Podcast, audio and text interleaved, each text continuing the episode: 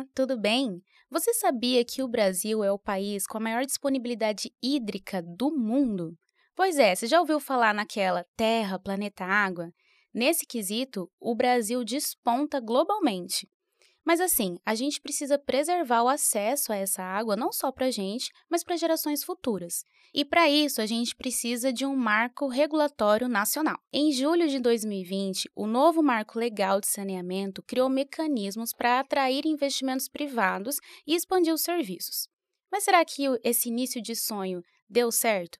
Ou seja, como que a população está sendo beneficiada disso?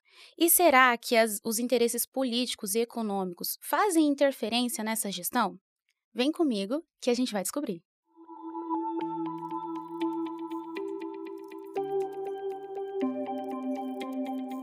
Eu sou a Laura Rezende e tô de volta em mais um episódio do Olhar Regulatório, o podcast oficial da Arsec. E hoje a gente conversa novamente com Alexandro de Oliveira. Ele é advogado, formado pela UFMT e especialista em direito tributário pela PUC de São Paulo. Já atuou no direito empresarial, já foi assessor no TJMT e no TRT e hoje ele ocupa o cargo de diretor de regulação e fiscalização da Arsec. Seja muito bem-vindo novamente, Alex. Obrigado, Lara. É um prazer poder estar aqui novamente. Que bom. Ó, oh, gente, se você ouve desde o primeiro episódio, talvez você lembre do Alex, porque ele foi nosso convidado no nosso primeiro episódio. Nele a gente falou sobre o, como que funciona né, uma agência de regulação, o que é uma agência de regulação. Nesse de hoje, a gente vai falar sobre o novo marco regulatório, certo? E eu já quero começar te perguntando, fazendo um questionamento aqui. É, quais são os, as contradições desse novo marco regulatório? O que, que você observa que é contraditório?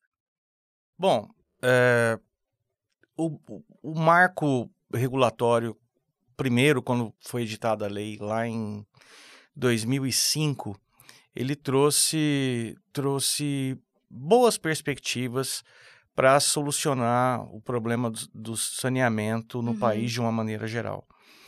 É, passado esses quase aí é, 20 anos da, da lei original, veio essa proposta, essa nova lei, trazendo alterações no marco regulatório, uhum. a Lei 11.445, é, e a gente percebe que é, era mais uma. Ele, ele, apesar de trazer muitas inovações, é, ele busca mais formas de financiamento, de como financiar, de como é, dar mais competitividade para quem quiser ingressar nesse mercado de concessões.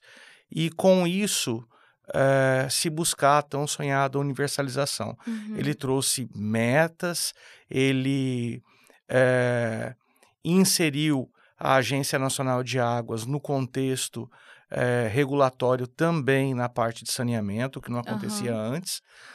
E a gente tem a expectativa que se realmente esse ideal de financiamento, de investimento no setor é, se concretizar, a gente possa ir avançar e atingir essas metas que foram fixadas no marco regulatório. E o que, que você acha que pode ser revisto? Nossa, é uma tarefa é, complexa a gente criticar, né? O que, que pode ser revisto. Mas tem alguma brecha que pode ser sanada?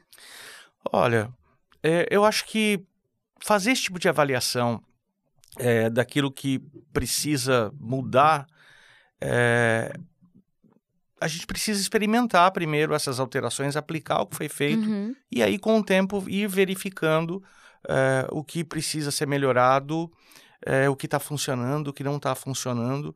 Eu acho que o projeto ele é bom, ele trouxe uh, soluções e ferramentas de soluções para se buscar os avanços necessários no setor de saneamento. Você imagina que antes do, do, do projeto, foi feito um levantamento de estimativa aí que precisaria de mais de 700 bilhões de reais de investimento em infraestrutura uhum. para que a gente pudesse atingir a universalização é, de água e esgoto no nosso país. E pensando isso pela perspectiva estatal, eh, se viu que o Estado não teria capacidade de trazer, Uhum. de colocar esses investimentos. E, e é um problema de infraestrutura eh, que nunca, nunca foi alçado ao primeiro lugar de, de pri- prioridade eh, em infraestrutura no nosso país. E aí, por né? isso, esse mecanismo para trazer Sim. investimento Eu privado. estava até debatendo com um colega meu da área, eu falei, ah, o que falta é vontade, não, o que falta é dinheiro. E quando o dinheiro não dá para tudo, é, aí sim, se a gente acaba escolhendo, não, eh, vamos priorizar como foi feito, vamos priorizar estradas, vamos priorizar eletricidade, setor hidrelétrico, Uhum. vamos priorizar portos e, e sempre o saneamento foi ficando Ficando para um último. segundo plano, né? Então, assim, a gente precisa de investimento. O Estado, ao que parece, não tem essa capacidade de investimento, considerando todas as outras obrigações que o Estado tem. E a perspectiva desse novo marco é atrair investidores, Uhum. atrair investimentos, né? Para que a gente consiga. E, e- e se for colocar. E aí você perguntou algumas opiniões pessoais minhas. Se for para a gente ser racional, o saneamento tinha que vir em primeiro lugar. Uhum. O saneamento tinha que vir é, antes de, de aeroportos, Uhum. antes de. Mas é. Não foi feita essa escolha. E a gente tem que avançar. É uma infraestrutura que está diretamente liga- ligada à qualidade de vida. É uma infraestrutura que está diretamente ligada à saúde. Né? É uma infraestrutura que reflete diretamente no nosso meio ambiente. Uhum. Então, a gente está atrasado. Tem que dar essa A gente atenção. precisa de investimento. E eu acredito que o marco regulatório veio, esse novo marco regulatório, ele veio com essa, essa resposta, né? É, buscando dar essa resposta. Ah, o que, que a gente vai ter que mudar? Eu não sei. Vamos aplicar primeiro. Vamos ver, Né? Foi muito a gente- debatido, teve críticas, teve opiniões, foi muito democrático o processo Uhum. dessa, de criação dessa norma. Vamos ver o que dá certo. E se eventualmente não der certo, a gente vai aprendendo e vai melhorando também com o tempo. Entendi. E depois das eleições de 2022, a gente teve uma mudança de rota aí, né? É, como que você percebe essa movimentação desse novo governo em relação ao, ao saneamento básico? Bom, eu acho que eh, cada, cada governo democraticamente eleito como o nosso, ele traz eh, a sua proposta, traz a sua resposta ao seu eleitorado. E nesse tema específico, eh, eu não, não sei te dizer se há politização com relação a isso ou não. Eu acho que há ideias eh, diferentes Uhum. né? O que a gente percebe é que, pelo perfil até eh, do atual governo, ele, ele tem um perfil mais estatal. Uhum. É, é, e o que estava se, tava se pautando, estava se discutindo, era é, é, é esse questionamento, é, é essa inovação que a lei trouxe, em que ela coloca as empresas estatais que prestam serviço de saneamento em grau de igualdade com as empresas privadas. Ou seja, antes, uma empresa estatal ela não precisava passar por um processo licitatório para assumir um serviço. Aham. Né? É, com a nova lei, não. Ela vai participar, vai ter o- Igual o, os edital, outros. ela vai participar em condições de igualdade. E se ela tiver capacidade de investimento, se ela apresentar a melhor proposta, ela ganha ou não. Então, isso que vinha sendo discutido. discutido. A experiência mostrou que é, são, são empresas sérias, são empresas, uma, uma, uma Sanepar, uma Sabesp. A Sabesp tem, tem mercado aberto, mercado de ações. Uhum. Então, são empresas sérias. Mas o que a gente está discutindo é, e a capacidade de investimento dela? Aham. né? Será que ela tem a capacidade de atrair os investidores e, e trazer esse dinheiro?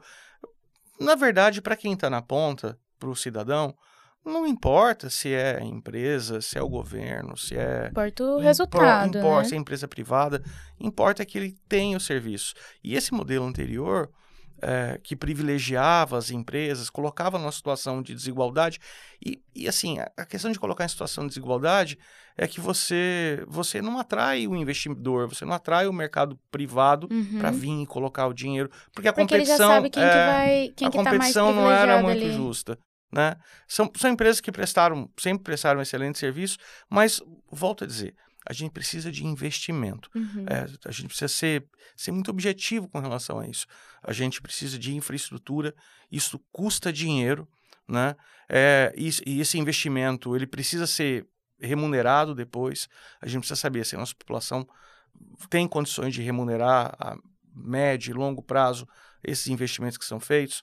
Então, uh, a gente precisa que o dinheiro venha, seja da onde for, seja aplicado da maneira correta, para que a gente consiga uh, superar essa chaga uhum. né, na nossa sociedade, que é a gente ter uma população uh, que aproximadamente 20% não tem acesso à água tratada e 70% não tem acesso a uma rede de esgoto. Então é isso que a gente Entendi. precisa resolver. Você falou sobre essa, sobre essa questão das pessoas de ter tido embates, algumas pessoas falaram que eram contra, outras a favor e etc. E no caso do Tássio Gerisati, que é o relator da proposta, é, ele classificou o, como retrocesso brutal as mudanças que foram feitas, né? Eu queria saber o que, que, o, que, que o senhor avalia disso. Sim. Não, uh, essa questão foi, foi debatida no Congresso, uh, foi, uh, foi um, um decreto regulamentando uhum. o marco do saneamento. Essa questão foi debatida e houve até um decreto parlamentar também já revogando o decreto presidencial. Uhum. E, e assim, o que gerou muita polêmica era exatamente porque o decreto presidencial ele, ele aumentava o prazo dessa, dessa vantagem que existia é, para as empresas públicas. Uhum. E, e aí foi um, um debate político e, é, em princípio, o decreto presidencial ele, ele, tá, ele foi revogado por um decreto legislativo. Então, permanece tudo da maneira que, que vinha sido planejado já. Uhum. A, gente, a gente, como gestor é, de agência, como quem trabalha com saneamento, a gente sempre torce para que tomem a melhor decisão, né? O que a gente vê aí, a minha opinião pessoal, é que o modelo antigo não, não vinha trazendo os resultados uhum. esperados. E, e, aí, independente de ideologia, de, de, de qual é o melhor caminho, a gente tem que buscar as soluções e torcer para que elas aconteçam. E me parece que já tinha, já tinha sido experimentado o caminho e não, não, não funcionou. Entendi. Então, eu acho que é hora da gente experimentar é, outros caminhos para a gente conseguir realmente trazer o um investimento e fazer essa infraestrutura. O senhor falou um pouco a minha próxima pergunta. Eu queria saber, sem esse lado político e etc., o senhor como advogado e tal, quais seriam esses novos caminhos? O que, que, que o senhor considera que seria, seriam as melhores opções? Olha, é, a gente, a gente é, criou um modelo constitucional é, em que o saneamento foi relegado à competência dos municípios. Uhum.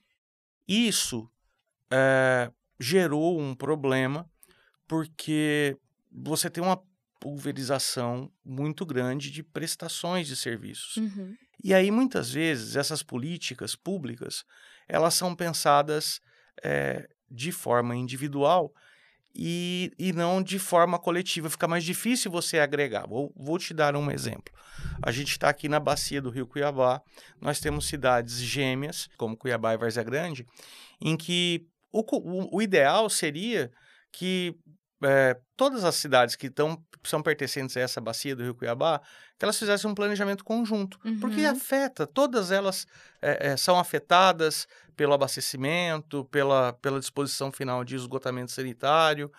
Então, mas com, com um modelo constitucional de município, de serviço ser prestado pelo município, isso dificulta muito essa, esse, esse relacionamento para que haja uma política mais coletiva. Uhum. O novo marco regulatório trouxe a possibilidade disso ser pensado de maneira regional uhum. e conferiu aos estados, às unidades é, da federação, às unidades federais é, da, estaduais da federação, é, a possibilidade de fazerem um planejamento e criar essas regiões.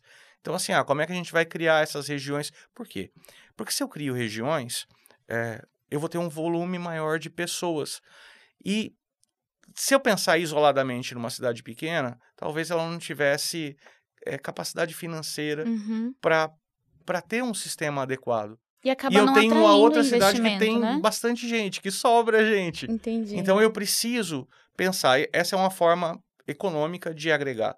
Mas eu posso agregar por bacia, eu posso agregar. É, é, ou seja, é unir mesmo, criar blocos para que haja uma maior viabilidade e para que a política pública de saneamento seja pensada de forma mais coletiva Uhum. e não de forma individual, só cada município cuidando eh, do seu problema. Entendi. Então, aí relegou a cada estado montar essas regionalizações. Isso na prática deu problemas, né? Eh, O pessoal é muito engenhoso na hora de eh, deu alguns problemas, vem sendo resolvidos. No nosso estado, eh, foi um projeto que foi muito debatido, se iniciou aí com uma proposta de 18 regiões, hoje, salvo engano, acabou fixando em cinco regiões. Uhum. Eh, Na minha visão, foi um projeto bem elaborado, um projeto que vai trazer aí viabilidade para atrair investidores e para que se possa pensar em bloco e, e- e- e- conseguir aí superar de uma forma mais coletiva. Isso não só em água e esgoto, também Mas é, em resíduo setores, sólido, né? é, resíduo sólido também vem sendo pensado assim. Então, é, num primeiro momento, a Constituição falou assim: cada um cuida do seu problema. Aham. E agora a lei vem vindo e falou assim: opa, mas dá pra Vamos gente cuidar junto, juntos. Entendeu? Não precisa cada um, a gente vamos, vamos criar algumas regras para que a gente consiga pensar mais coletivamente e, e isso trazer mais eficácia, trazer mais é, é, possibilidade de êxito. Entendi. Bom, é resultado é o que é o melhor para a população, né, gente? O que a gente quer é que o serviço seja feito com a qualidade. Eu agradeço a sua participação, Alex, mais uma vez. A gente esteve ele aqui com a gente. Muito obrigada por ter Eu que agradeço a gente. oportunidade de poder estar participando mais uma vez. Uma grande honra. Acho que nem sou merecedor de tanta honra assim, mas fico muito feliz, muito satisfeito. Muito obrigado. Que bom, obrigada. E para você que ouviu até aqui, esse é o último episódio do Olhar Regulatório dessa temporada e você pode acompanhar, esses episódios foram gravados, você pode ouvir tudo o que aconteceu por aqui nas principais plataformas de áudio ou assistir esse bate, os bate-papos, né, no canal do YouTube. É só procurar o canal da Arsec. Agradeço a você que acompanhou a gente em todos os episódios, com todos os profissionais competentes que passaram por aqui e explicaram tudo como funciona a regulação aqui de Cuiabá. E você pode também acompanhar os cortes dos episódios no Instagram da ARSEC. É só você procurar pelo arroba Arsec Cuiabá. E se você quiser acompanhar no dia a dia, você pode olhar também no Facebook, é arsec.cba e pelo site arsec.cuiabá.mt.gov.br. Obrigada mais uma vez e até mais!